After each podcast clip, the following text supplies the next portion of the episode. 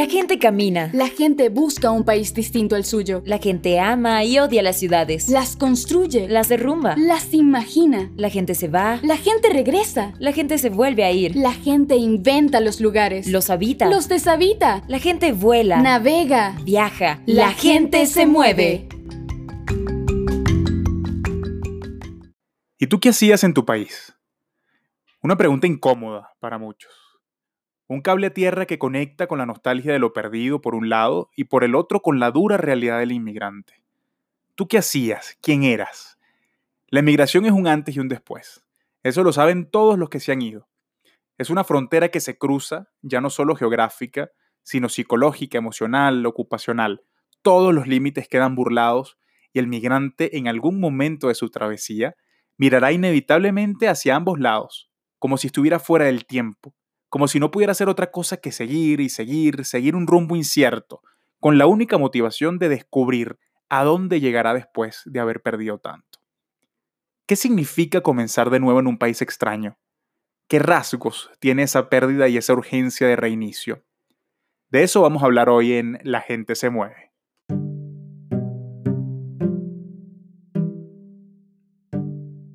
Este podcast es grabado en el centro de la Ciudad de México en plena contingencia sanitaria mundial y ambiental, pues esta es una de las ciudades más contaminadas del planeta, con más tapabocas de lo común e invadidos como nunca de jabones antibacteriales.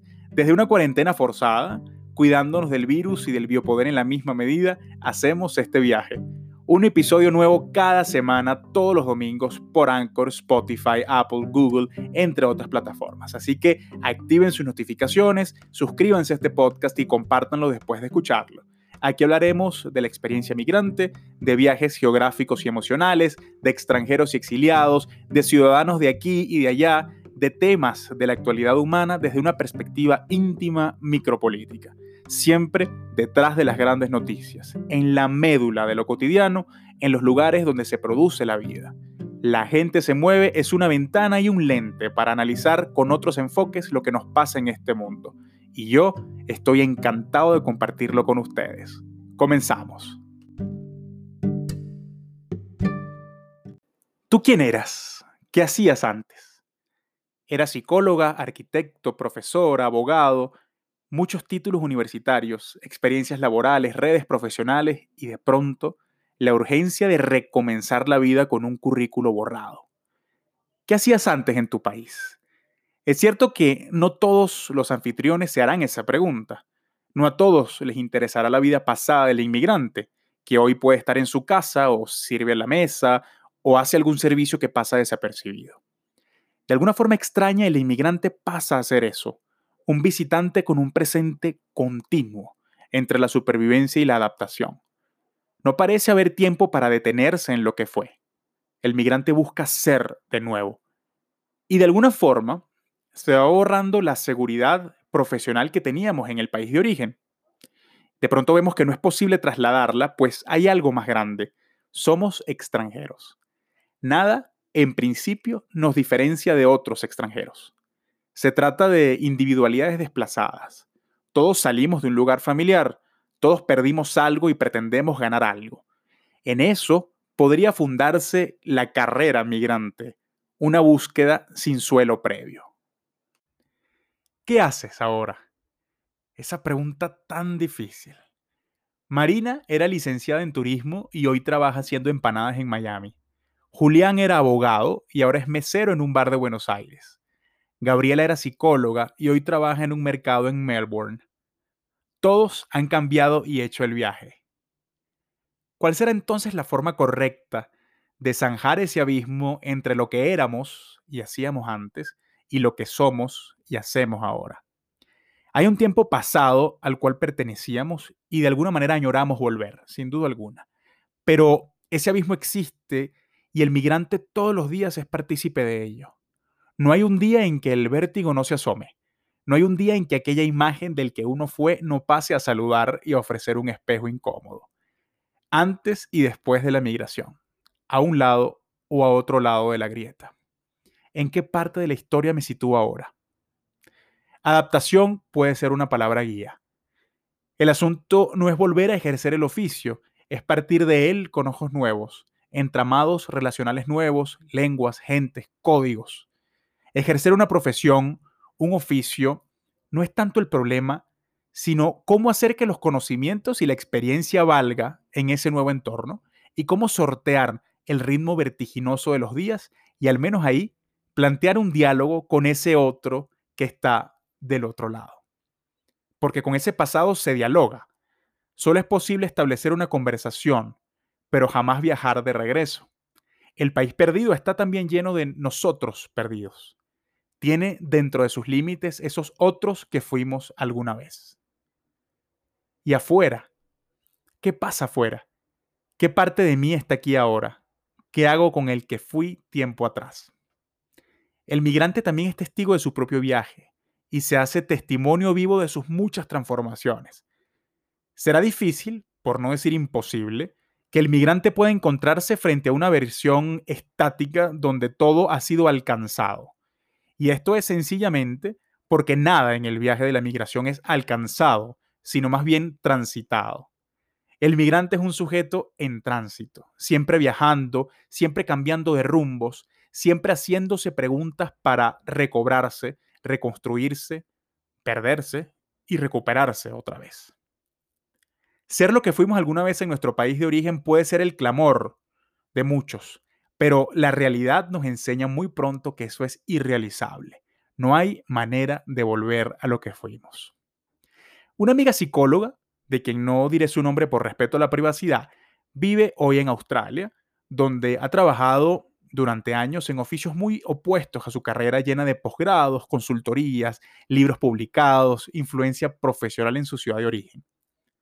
Ella una vez me dijo, el único plan es producir para poder ayudar a mi familia en Venezuela y en otros países donde también la tengo. Del futuro no sé nada. Estamos dispuestos a irnos a donde tengamos que irnos y comenzar de cero. El éxito en la migración, siento, está en cómo te sientes en lo psicológico y espiritual. El hecho de disfrutar a pesar del sufrimiento de las personas que amamos el hecho de estar saludables a pesar de la angustia, la desolación, la ansiedad, poder seguir centrados y trabajando. Ahí está el éxito.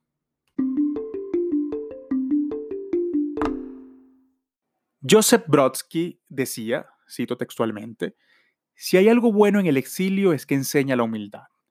Acelera la deriva hacia el aislamiento, una perspectiva absoluta en la condición en que todo lo que queda es uno mismo y el idioma de uno, sin nadie ni nada en el medio. El exilio te lleva de la noche a la mañana, donde normalmente llevaría toda una vida ir. Cierro la cita y pregunto, ¿y es que acaso el migrante no cruza y vive muchas vidas? ¿Es que acaso no transita por muchas formas de sí mismo? Esa vida entonces, del que dejó atrás en el país perdido, es una más de esas vidas que habrá que transitar. ¿Cómo hablar entonces con esas otras vidas? ¿Cómo hacer para que ese overnight del que hablaba Brodsky se cumpla y se manifieste en el día a día del migrante en su propia transformación? Así, el viaje solo es posible hacerlo hacia adelante. Hay vueltas, claro que sí, pero no regresos. La sombra, el espejo, ese otro que nos saluda de aquel lado, que nos trae también noticias del país que dejamos atrás, será una compañía que irá con nosotros en el viaje. Pero esa compañía tampoco irá sola. En cada trayecto se irán sumando otras versiones de ese viaje que van quedando también estáticas a medida que se dejan atrás. Esto lo puede comprobar fácilmente quien ya tenga años de haber emigrado. El que llegó no es el mismo que el que está ahora, y ese que está ahora ya luce muy distinto al que seguirá el camino mañana. Desde que mi amiga psicóloga llegó a Australia, pasó por muchos trabajos, de cleaner o personal de limpieza, de mucama de una familia adinerada, de niñera, de encargada de una joyería de latinoamericanos, entre muchos otros. Llegó a Australia por accidente. Ella estaba aplicando para ser niñera en Londres. A la agencia le gustó su currículo y comenzó todo el proceso para irse a Londres. Quería salir de Venezuela, pero hacia un país angloparlante, para aprender el idioma y estar, como ella misma dice, en un país potencia. Sin embargo, comenzó a recibir mensajes de otra agencia de estudiantes en Australia Y el hecho de saber que iba a ser más independiente que en Inglaterra, donde debía estar al cuidado de una familia, decidió cambiar el rumbo. Su primer trabajo al llegar a Australia fue de personal de limpieza en los estudios de MasterChef. Y cito lo que ella me cuenta. Veía MasterChef desde Venezuela, cuenta ella. Eso hizo que incluso me enamorara de Australia porque el programa había nacido aquí. Trabajar como cleaner en la productora fue muy interesante. Siempre me dejaban cosas de regalos, comida, entre otras cosas que ellos no querían. Fue muy curioso trabajar en el lugar donde se producía lo que me había hecho pensar en este país.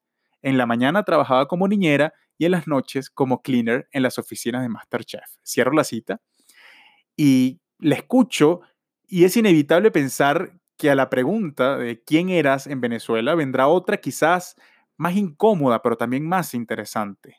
¿Quién serás en Venezuela y fuera de ella? O mejor aún, ¿cuántas veces serás? en Venezuela y fuera de ella.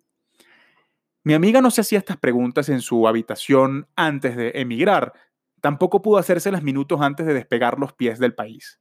Hoy quizá tenga otras palabras para formularla, pero seguramente tiene la vivencia de muchas formas de ella misma acompañándola.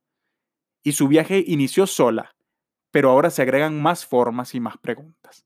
La frontera de la migración se mueve con ella, su antes y después cambian todos los días. Mi amiga ha pasado por muchas vidas y alguien pregunta, ¿dónde estás ahora? ¿Quién eras? Y ella sabrá responder de muchas formas. Fui psicóloga, niñera, mucama, escritora. Vivo en Australia y vengo de Venezuela. Vengo de ser todas esas y voy hacia otras. Solo espero encontrarme en la que sea que esté. Solo espero saber habitarme y llevarme con vida al siguiente lugar de este viaje. Quiero seguir siendo cuantas veces sea.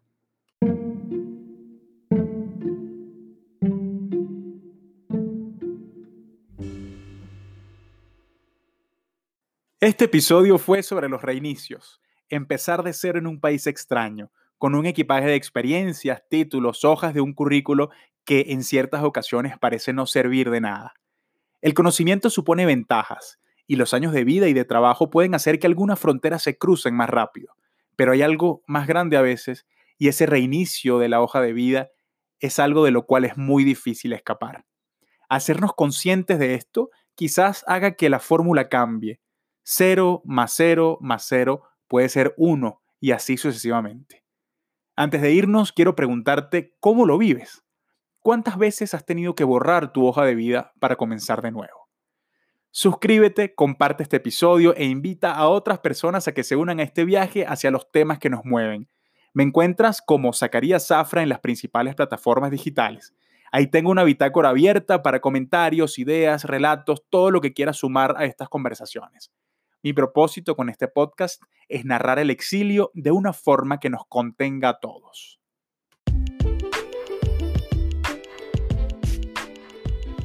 La gente se mueve es un podcast independiente grabado en la Ciudad de México y escrito por este inmigrante y humanista interlocal que los acompañó hasta aquí.